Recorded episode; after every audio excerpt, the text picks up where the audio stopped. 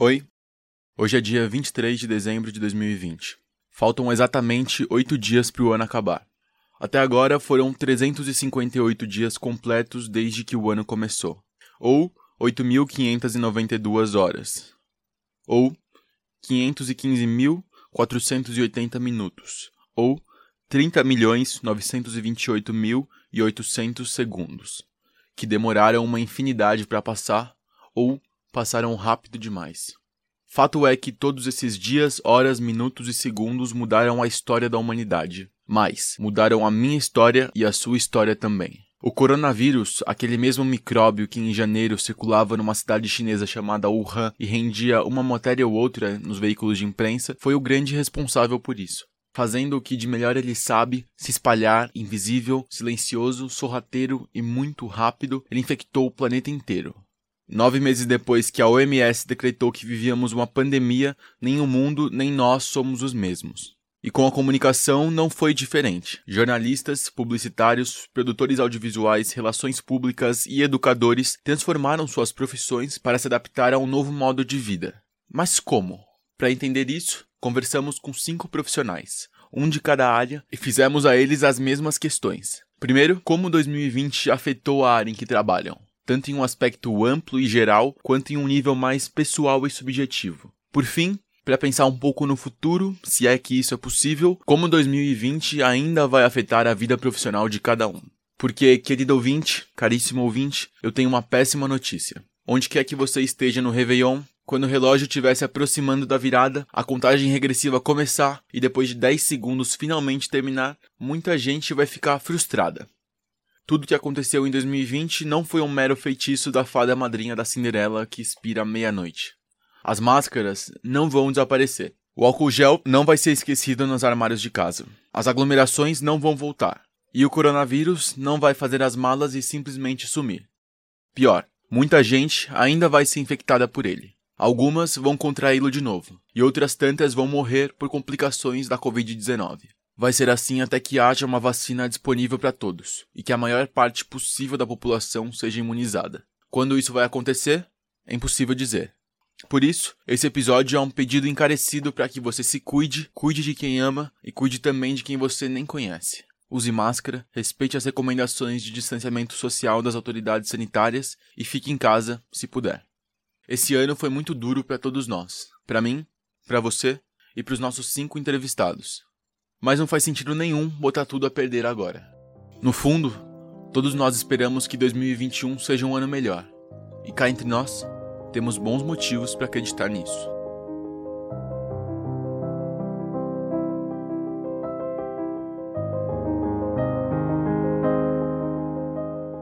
Oi de novo, seja bem-vinda, seja bem-vindo ao sétimo episódio do 900 Segundos, o podcast da revista Casper.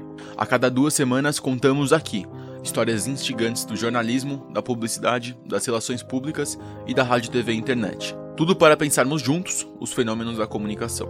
Então chega mais, sinta-se em casa, coloque seus fones de ouvido e sintonize conosco. Eu sou o Renan Lima e nossos últimos 900 segundos de 2020 já começaram.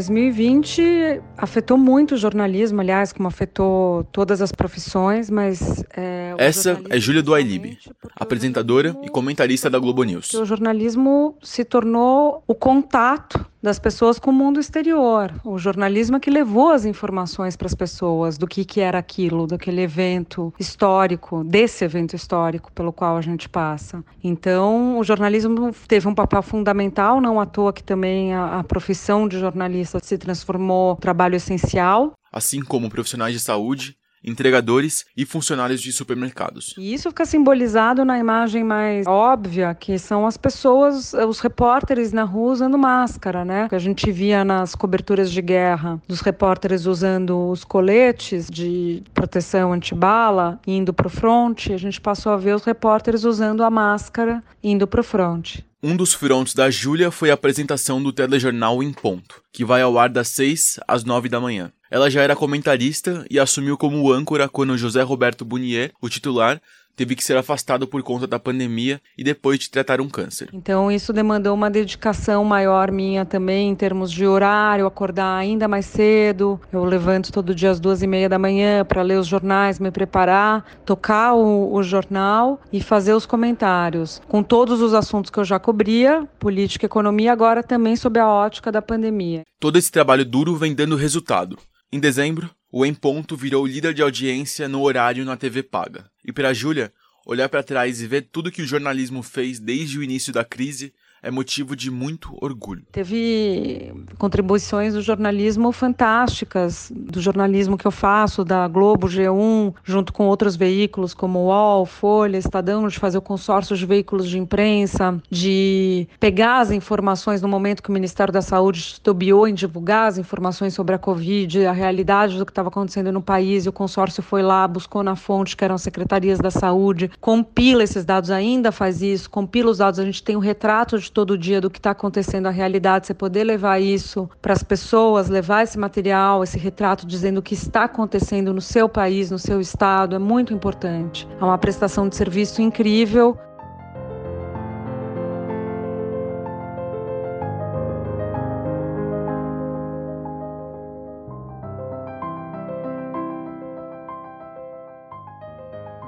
Primeiro foi uma angústia pessoal com a qual você tem que lidar. Wellington Andrade, professor e diretor da Casper Libero. Depois vem a ideia de que você é professor e que aí você não pode, digamos, né, sucumbir. Professor, não sei se eu me, vou me permitir filosofar aqui muito, mas é professor é aquele sujeito que está na frente de um grupo de pessoas para quem ele tem que dar possibilidades de saída, para quem ele tem que dar. Não, não quero fazer uma, um discurso cristão, não é a, a, esperança, digamos, mais tola, não. Mas ele tem que apontar para o futuro, né? Porque a educação sempre aponta para o futuro. A educação é uma espécie de projeto para que a vida das pessoas melhorem, né? a partir do conhecimento, as pessoas tenham as suas vidas afetadas positivamente. Desde que o Well dá aulas na Casper, há mais de 23 anos, ele nunca tinha passado por um desafio tão grande. Mas, apesar de todos sermos pegos de surpresa com o tamanho da crise... O setor de ensino, de maneira geral, ele rapidamente conseguiu migrar do presencial para o digital, sem muitas perdas. Claro que assim, a, a, o choque maior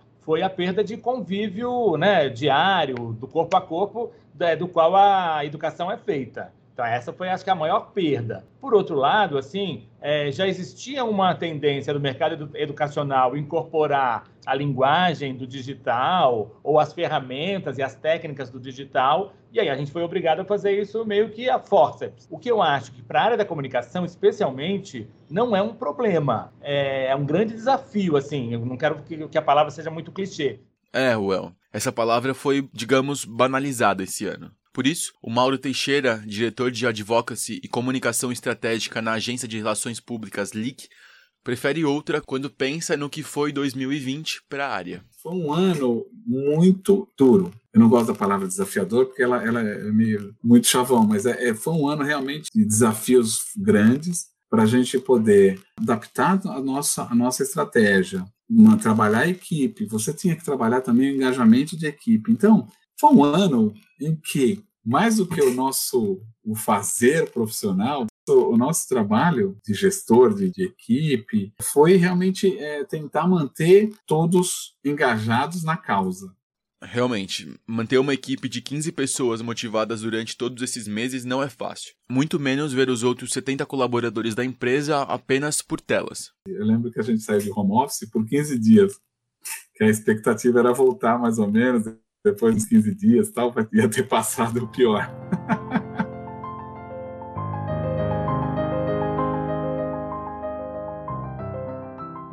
Diante de tantas vontades irrealizadas, as soluções para continuar zelando pelas reputações de cada um dos clientes da empresa passaram sempre por um mesmo caminho. O que já, já estava ocorrendo, ele foi acelerado, que era a digitalização. Tudo ficou, se tornou mais digital ainda, o que já o que ainda não era.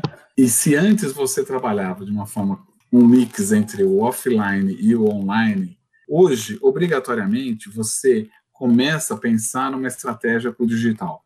Você não descarta, claro que não, né, os, os grandes veículos, os veículos tradicionais, mas evidentemente que o digital ganhou muito mais peso em qualquer estratégia de comunicação esse ano.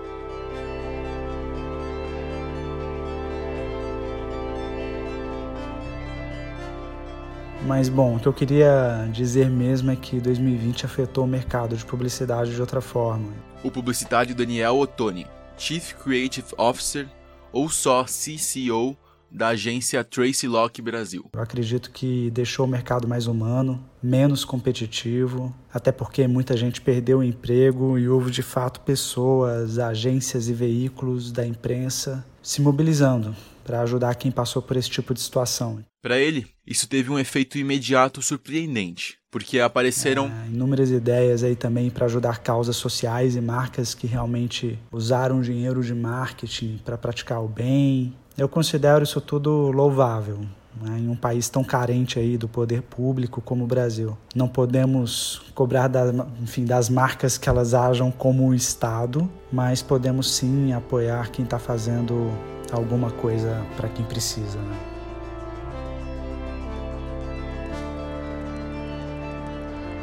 Empresas que entendem o seu papel e passam a trabalhar em função disso. Não foi só com a publicidade que essa máxima foi verdadeira. Quando o pessoal do Porta dos Fundos teve que parar de ir até o casarão no bairro carioca do Humaitá, onde fica a sede da produtora, só para gravar, muita coisa mudou. A gente teve, obviamente, um lado muito complicado, porque a produção sempre foi feita de forma presencial e com uma equipe grande responsável pela execução. Mário Mendes, gerente de projetos do Porta. No nosso caso, é, a gente teve que adaptar a linguagem dos nossos conteúdos e mudar todo o esquema de gravação.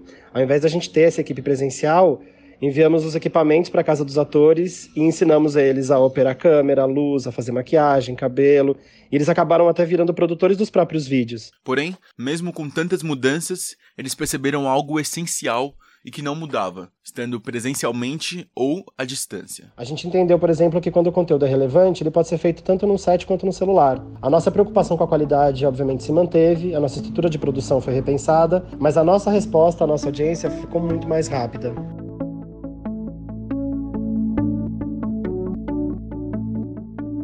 Prever o futuro é sempre uma tarefa ingrata, mas tentar é um dos hobbies favoritos da humanidade. Por isso, eu, como um bom Homo sapiens, perguntei aos meus cinco colegas como eles imaginam que 2020 ainda vai ecoar nas áreas em que trabalham e, sobretudo, na vida de cada um deles. Para a jornalista Júlia do iLib, o ano não vai terminar tão cedo. Olha, eu acho que 2020 vai deixar uma marca né, na história. Eu acho que 2021 ainda vai ser um rescaldo muito grande de 2020. A gente não vai ter virado a página. A gente vai ainda estar tá discutindo vacina, a gente vai estar tá discutindo auxílio emergencial, a gente vai discutir o impacto disso na economia e, mais uma vez, o impacto disso na política. Eu acho que a principal lição que fica para mim dessa cobertura toda, que ainda não acabou, como o jornalismo é fundamental, como o jornalismo é importante. Mais uma vez, no momento em que o jornalismo foi colocado em xeque, em que os jornalistas são criticados, em que a informação circula, muita desinformação, te falando: olha, o que está acontecendo é isso, olha, o que o epidemiologista está falando é isso, o que o infectologista está falando é aquilo, olha quais são os números, os números são esses. Então, isso eu acho que é a lição que fica: como é importante o nosso trabalho, mesmo com todas as adversidades, o professor Wellington Andrade acredita que é um dos papéis da comunicação preservar a memória de tudo que vivemos. A gente vai começar 2021 recebendo o impacto ainda de 2020. Então, acho que a primeira coisa que a gente tem que fazer é preservar na memória, e aí é uma coisa do grupo, da coletividade, da sociedade. Ah, o jornalismo tem esse, essa obrigação, eu acho que essa missão de lembrar o tempo todo os 180 mil mortos ainda, né, que infelizmente talvez esse número se amplie ainda, é, no Brasil. Eu acho que assim as relações é, públicas têm que entender é, e registrar os esforços que foram, foram, feitos e os que não foram feitos em termos de iniciativa privada e pública para combater a pandemia. A publicidade talvez tenha que perceber que não basta celebrar, a publicidade também tem que ser responsável né, e não celebrar um mundo sem crise. O Relações Públicas Mauro Teixeira é otimista, mas mantém os pés no chão. É um ano que chega com mais esperança. Eu acho que nesse primeiro semestre as coisas não vão mudar quase nada, Renan. Eu acho que não ser, vai ser duro, mas, mas o que eu sinto é há uma percepção mais positiva de, é, é, das pessoas e isso se reflete também nos negócios, na nossa área. Então, as empresas estão com mais plane, planos ou projetos na área de relações públicas, de comunicação, marketing e tudo mais, do que estiveram durante alguns meses aqui esse ano. E é, o que eu acho é que vai, tem coisas que, que, que vieram para mudar, para ficar. Eu acho que nós vamos manter sim um, um, home office, talvez não permanente, mas revezando equipes. Eu acho que as, as, pessoas aprenderam a trabalhar em casa, as pessoas entenderam o quão eficientes e produtivos todos nós podemos ser em casa. Os escritórios não vão fechar, evidente. Acho que a interação, né, pessoal, eu acho que é fundamental. Mas eu acho que nós vamos ter, é, sim, mudanças na forma de trabalhar. As pessoas na nossa área não vão ter que ir ao escritório todos os dias. Nós vamos revezar duas, três vezes por semana. A mesma coisa com os clientes. Eu acho que é muito mais prático mesmo. O publicitário Daniel Ottoni não enxerga um futuro muito diferente do que a gente já vive, apenas com algumas adaptações. Bom, 2020 vai afetar os processos nas agências que passam a ser organismos híbridos, mais desformatados eu acredito que a dificuldade que existe hoje está em passar as informações com qualidade, evitar reuniões desnecessárias, ter um aproveitamento melhor do tempo. E acredito que os processos de trabalho vão evoluir assim como as ferramentas. E para o produtor audiovisual Mário Mendes, dar um jeito, do jeito que pudermos, é o lema para os tempos que virão. A gente ainda está vivendo uma pandemia, então vai demorar para voltar a ter uma rotina de produção nos moldes que a gente tinha antes. Talvez ela nunca volte 100%, mas a gente encontrou novas formas de nos comunicarmos e eu acredito que isso só soma para o resultado final do trabalho, tanto na relevância cultural quanto no planejamento estratégico. Quando você acredita no produto que você tem nas mãos, quando ele é relevante culturalmente, quando a equipe tem sinergia e vontade, a gente sempre dá jeito.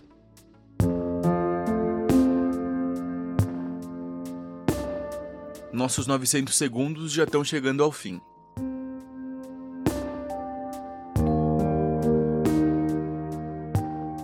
Esse podcast é uma produção do núcleo editorial da Faculdade Casper Libero. Esse último episódio da temporada 2020 teve a produção, o roteiro e a edição de som feitos por mim, Renan Lima. A identidade visual ao longo desse ano todo foi da Amanda Franco. A supervisão pedagógica também foi sempre dele, nosso professor e editor-chefe, Eduardo Nunomura. A Cintia Miyuki, uma das carinhas novas aqui com a gente esse ano, nos ajudou e muito com as artes do episódio e deu seu toque todo especial no nosso Instagram, o arroba Revista Casper. Inclusive, não esquece de seguir a gente lá. E a outra novata, a Gabi Vilela, esteve por lá e também por aqui no podcast sempre que precisamos, dando uma força incrível. A toda a equipe da revista Casper nesse ano de 2020, Gabi, Cíntia, Amanda, Ana, Nuno, meu muito obrigado. E obrigado a você também pela companhia e pela audiência nesse ano. Se você ainda não fez, não esquece de seguir o 900 Segundos no seu tocador preferido para não perder os próximos episódios. E descubra mais no nosso bom e velho site revistacasper.casperlibero.edu.br. Um abraço e até o ano que vem.